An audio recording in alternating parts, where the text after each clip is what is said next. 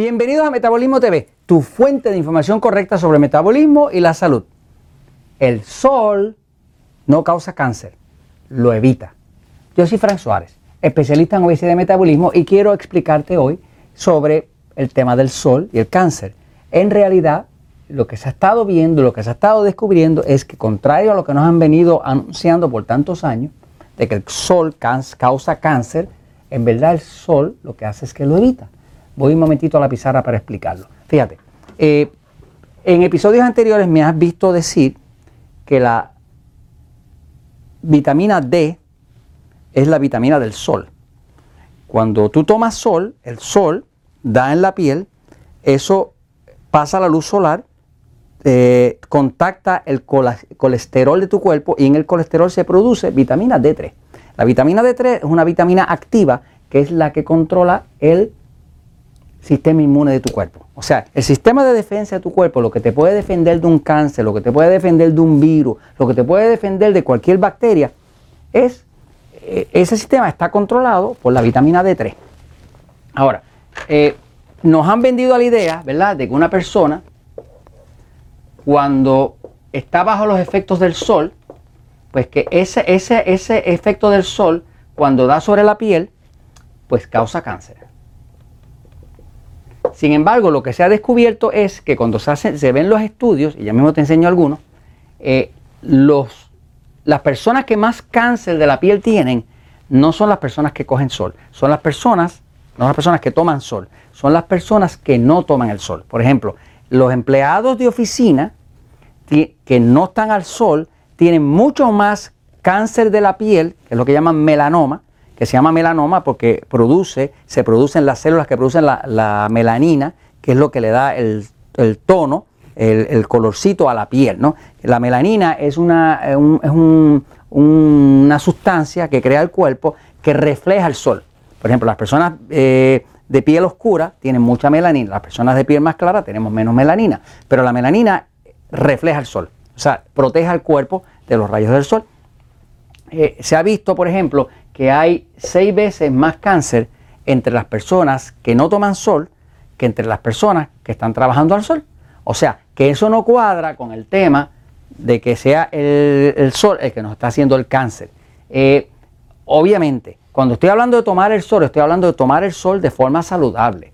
Si tú te metes al sol y dejas que ese sol te queme la piel, te va a hacer un daño genético y ahora sí te puede causar un cáncer, porque una quemadura de sol te puede causar cáncer, pero el sol de por sí, 15, 20 minutos, un, día soleado, no te va a causar cáncer, pero una quemadura de sol sí te lo puede causar porque le hace daño a lo que llaman el DNA, que es el código genético de la célula. Ahora, básicamente, cuando el sol le da a la piel, eh, contacta el, colesterol del cuerpo, el colesterol, y ahí se produce la vitamina D3.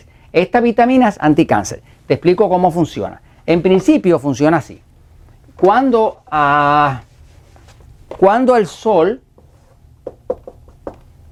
le da a la piel, aquí entran ciertos distintos rayos. Entran rayos ultravioleta tipo A, ultravioleta tipo B, entra rayos infrarrojos y demás. La luz compone todo el espectro completo. ¿Qué pasa? Algo que ya se descubrió es que cuando entran los rayos del sol, eh, la vitamina D3 que hay en el cuerpo, eh, si hubiera un cáncer por aquí formándose, vamos a decir que hubiera un, tejido canceroso por ahí formándose, que a, veces tarda a 8 años en lo que te lo detectan, porque es, de, de crecimiento lento el cáncer. Pues lo que se descubrió es que tener vitamina D suficiente en el cuerpo, en buenos niveles, eh, cuando le da el sol al cuerpo y hay cáncer, el cuerpo ya sabe que hay cáncer, pero lo que hace el sol es que activa lo que llaman los macrófagos. Los macrófagos son unas células bien grandes que van y matan las células chiquitas y matan el cáncer. O sea, esta célula viene y cuando el, macrófago es bien grande, es una célula, un glóbulo blanco, pero es bien grande. Eh, es como eh, de 16 a 20 veces más grande que, los glóbulos blancos regulares. Esto le llama en inglés los killer cells, las células las células que matan. Son las células que matan los enemigos, el cáncer, eh, las bacterias, los virus y demás.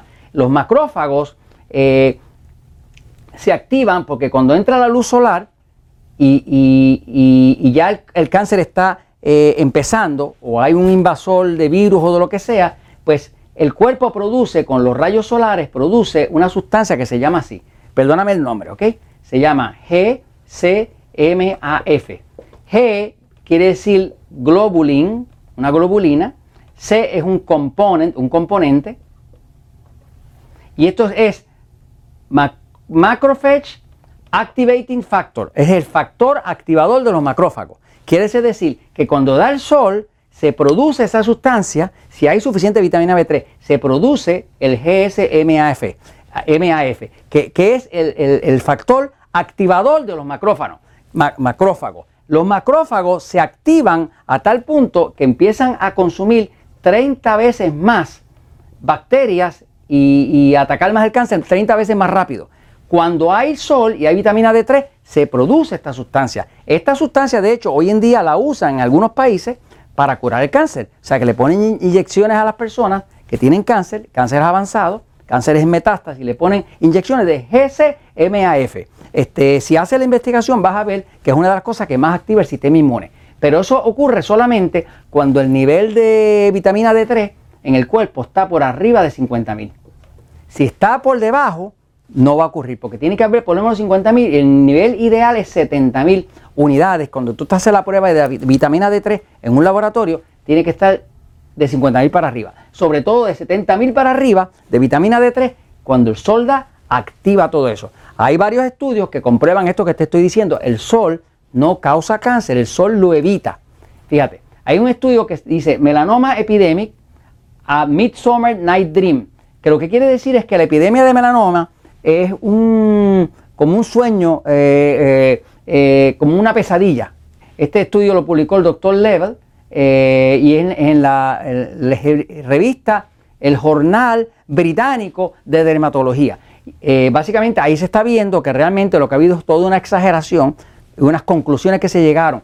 y hay otro estudio que vio que, que se llama Increased UVA Exposure and decreased cutaneous vitamin D levels may be responsible for the increasing incidence of melanoma. ¿Qué quiere decir eso en español? Dice, el aumento en, la, en, los rayos ultravioleta A y la exposición a ellos a, a, eh, y, y, los niveles bajos de vitamina D3 son los responsables de crear la incidencia del cáncer de la piel que se llama melanoma. En principio, básicamente lo que se ha estado viendo es cuando tú vas en un carro y el sol te da, si está cerrada el cristal, los rayos únicos que pasan de sol son los ultravioleta A, que son los que causan cáncer.